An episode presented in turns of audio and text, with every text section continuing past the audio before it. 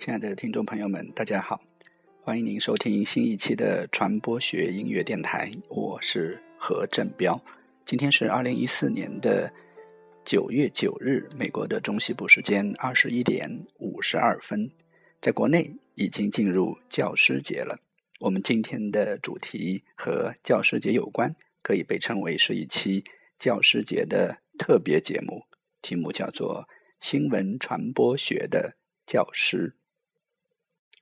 新闻传播学的教师本来和高校的其他的学科专业的教师并无差别。一方面是要有相关的专业的教育背景，另一方面则是要有实践的经验。但是，为什么这个话题在新闻传播学会成为大家广泛探讨的一个话题呢？我认为这和新闻传播学成为世界范围内发展最快的学科之一是分不开的。教师的供应。已经跟不上学生或者市场对这个学科的要求了。因此，我们可以看到，不论在美国还是中国，相关的新闻传播学的教师的资质，在很长一段时间内是要弱于相关的其他的学科的。请允许我这样讲。通过我在美国的一些访学调查和访谈，我觉得有必要把话题从密苏里大学谈起来。一九零八年，沃尔特·威廉姆斯在密苏里大学创建了世界上第一所新闻学院。值得注意的是，新闻学院在密苏里大学的地位也是与众不同，甚至可以说是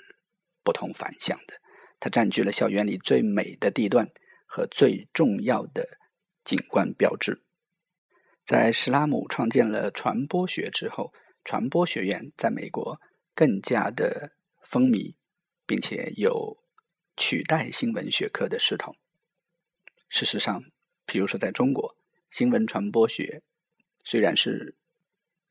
一个一级学科下面的新闻学和传播学两个二级学科，但是我们需要注意的是，毕竟新闻学和传播学其实是有着差别的两个学科。虽然今天我们是把这个话题一起来讲的，我需要强调的是。对于新闻学这个学科以及专业来说，新闻媒体的从业经验是非常重要的。而传播学，我们拿最接近新闻学的大众传播来谈的话，除了我们经常会混淆或者会谈到的新闻传播之外，其实更加重要的，我认为更加重要的是广告学、公共关系学。等这一些建立在传播学基础上的，又和新闻学有差别的这样的一些学科内容上，所以今天我们的话题就是在这样的背景下来展开的。在美国的新闻学专业中，美国高校最重要的强调的就是培养记者，包括新闻编辑，是要使他们能够更好的写好新闻，学会用好。写作新闻的这一种能力，所以在这样的一个培养方向和目标之下，很重要的是培养学生的新闻职业精神、实际业务能力和伦理的驾驭。因为是这样的一个培养目标，所以新闻学相对来说，我认为是理论弱于实践的这样一种培养方式。以我所在的圣克劳德州立大学来看。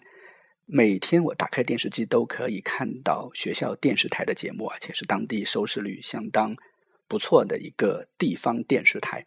广播电台更加是名列前茅的学生办的电台，超过了本地的大部分的电台。而且他们还有报纸，主要是周报发行。所以我个人乐观的认为，即使新闻传播的。产业发展到了一定的地步，缺乏必要的人才储备的话，那么新闻学院应该在第一时间可以转型为产业需要的一个后备的力量。因此，新闻学主要侧重一些实际业务的课程和专业精神的课程，相对理论的学习和研究是要比较少的。像哥伦比亚大学的新闻学院就重点不是培养新闻理论人才。包括是哥伦比亚大学的硕士项目，往往非常看重申请人的新闻从业的背景。哥伦比亚大学新闻学院的创始人普利策曾经说过：“我的想法是将新闻作为一种崇高的知识分子的职业，用实践的方法鼓励教育现在未来的从业人员。”对于哥伦比亚大学新闻学院的硕士研究生教育，特别是其一年制的学制，在美国的新闻教育界也有多种的批评和赞誉之声。回到美国的新闻学院的老大——密苏里新闻学院来谈，在创始人沃尔特·威廉姆斯创办新闻教育之时，就创办了一份《哥伦比亚密苏里人报》。现在，《密苏里人报》依然是哥伦比亚市两份主流商业报纸之一。我这里谈到的是密苏里的哥伦比亚市报纸有一幢独立的编辑大楼，另外。又创办了自己的电台和电视台。密苏里大学新闻学院电视台是盈利的，并且进入了美国全国电视联播网的一座地方电视台。和我所在的学校一样，美国的新闻传播教育一般都有很好的实验室的设备，使学生可以在校内就完成相关的专业的实践和学习，可以无缝的进入到专业的新闻媒体。中间进行社会媒体的实习。今天是教师节，我的父母亲甚至我的爷爷奶奶都是教师。呃，我想说的是，有很多唱教师的歌曲，不过我个人最喜欢的一首歌唱教师的中文歌曲是下面这一首作品。这首作品的名字呢，叫做《我爱米兰》。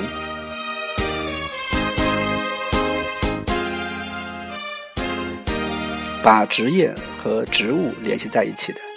就是这首歌曲最好了。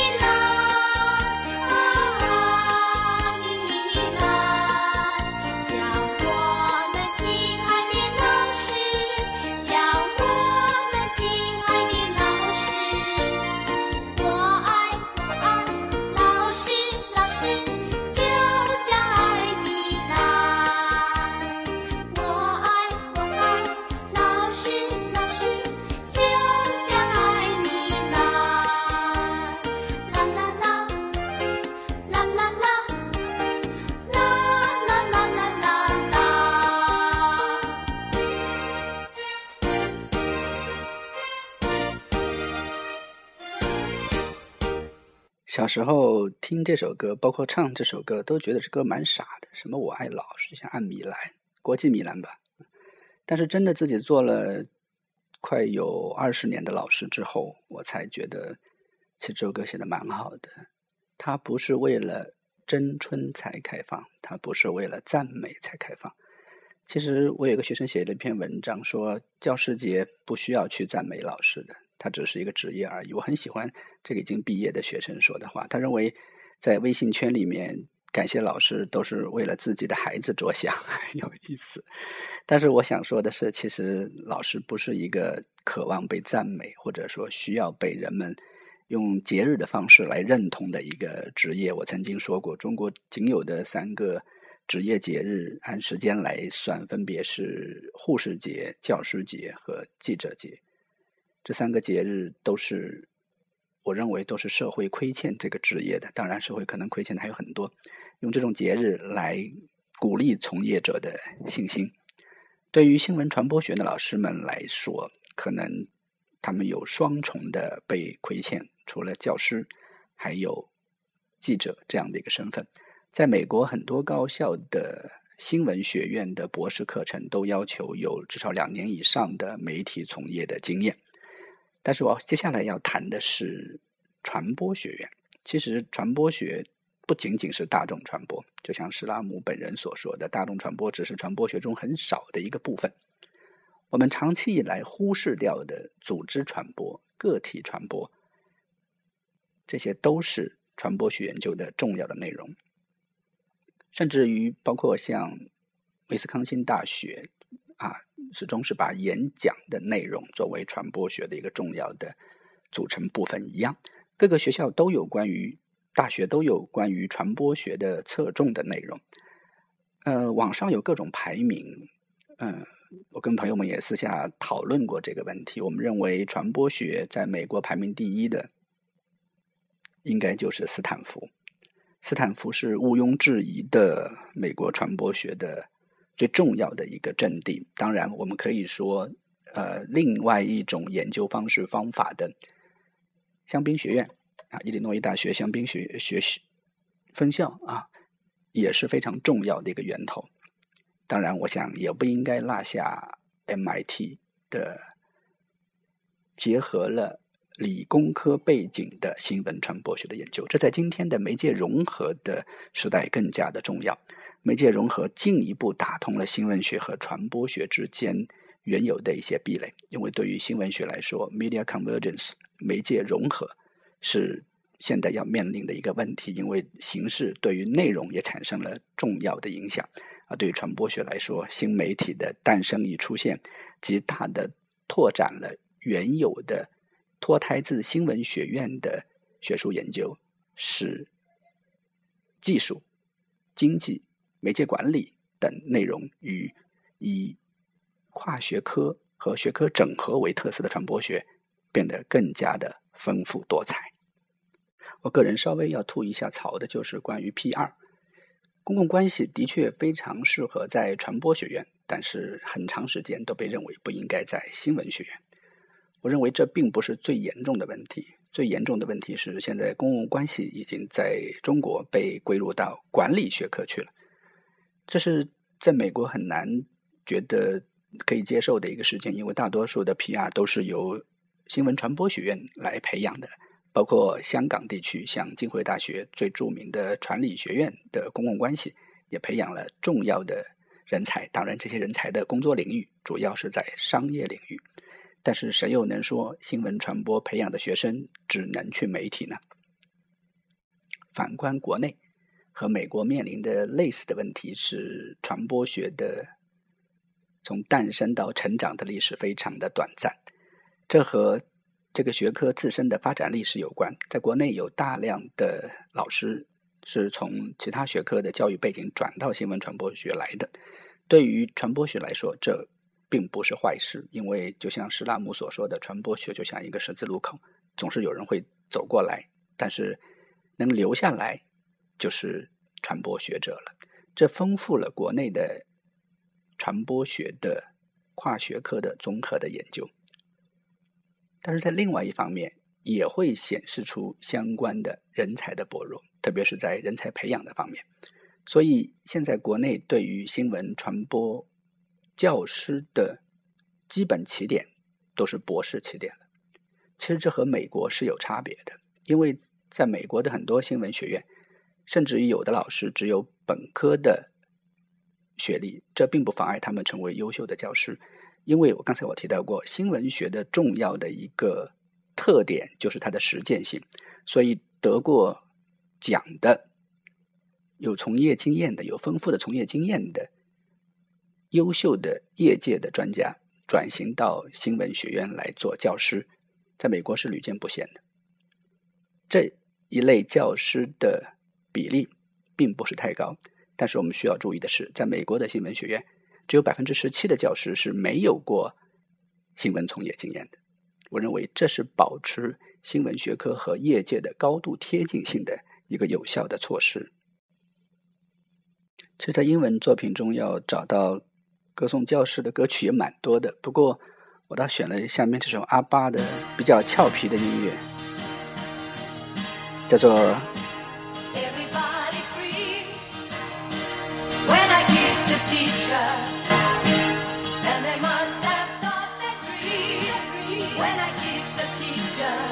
When I Kiss the Teacher。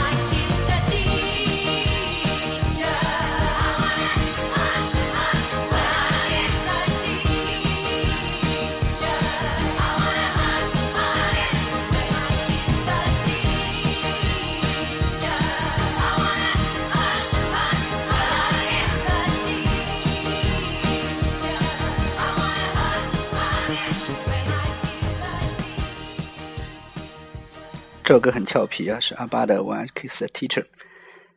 所以新闻传播学的教师参加的年会也会不太一样。譬如新闻学院教师参加的比较多的是 AEGMC，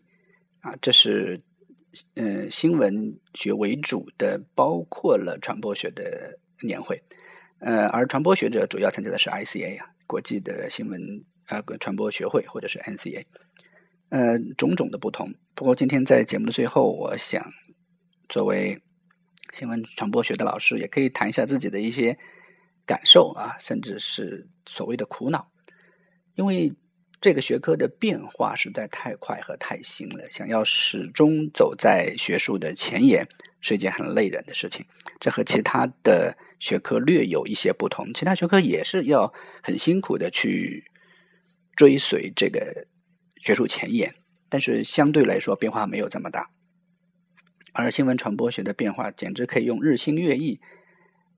来形容。另一方面呢，譬如说新媒体的形成，我觉得很多学生的微信的使用的熟练和专业程度，甚至会超过一半的新闻专业的老师。我觉得，甚至于有很多呃，我接触到的老师都不太熟悉这些使用。包括在美国，像本科生和研究生们谈这个新媒体的伦理的时候，其实很多美国的新闻传播学的教授对这块内容是非常的不了解。我觉得，呃，这有很多原因，譬如包括美国的终身教授的这样一种模式啊，一旦成为终身教授以后，他的学术压力和动力都会相对比较少一些。另一方面，可能啊、美国的大众传媒还是非常成熟的，有非常多的内容值得去研究。但是在中国，我想我们很清楚，我们的大众传媒面临的问题核心问题究竟是什么，所以更多的注意力会转向新媒体去研究，因为我认为新媒体有更多的研究价值，特别是在中国。那么这就导致了一些问题，就是师生是很长时间是在共同学习的，只不过老师文道有先后，术业有专攻。我非常喜欢啊中国儒家思想，包括韩愈谈到的教师的责任，并不是说有些内容是学生不知道，老师知道，所以去教他们的。这我认为是传统的一种师生教学方式。在互联网时代，教师是比学生学习能力更强、经验更丰富的引领者而已，不再有这种知识的占有的多寡的一种情况，甚至有很多学生可能他们占有的知识也会越来越多。那么这就使新闻传播学进入到了一种师生共同学习的时代。当然，我可能有点着急了，其实还没有到这样的一个时代。所以接下来我们要面对的就是我们如何让这个课堂更加的专业化和丰富化，如何能够用我们更多的教学的手段和思维，能够让学生有情境式的教学。譬如说我们在讲某一段历史的时候，我们能不能让学生进入到这个时代，进入到这样一个话题和相关人物在一起？当然有很多的纪录片，有很多的手段可以采用。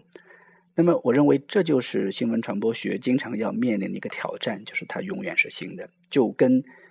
报纸的主编签完了今天的版面，要担心明天做什么内容一样。其实很快，不仅是新闻传播学，大学教授们也会要面临相关的问题。而在这个领域过程中，我认为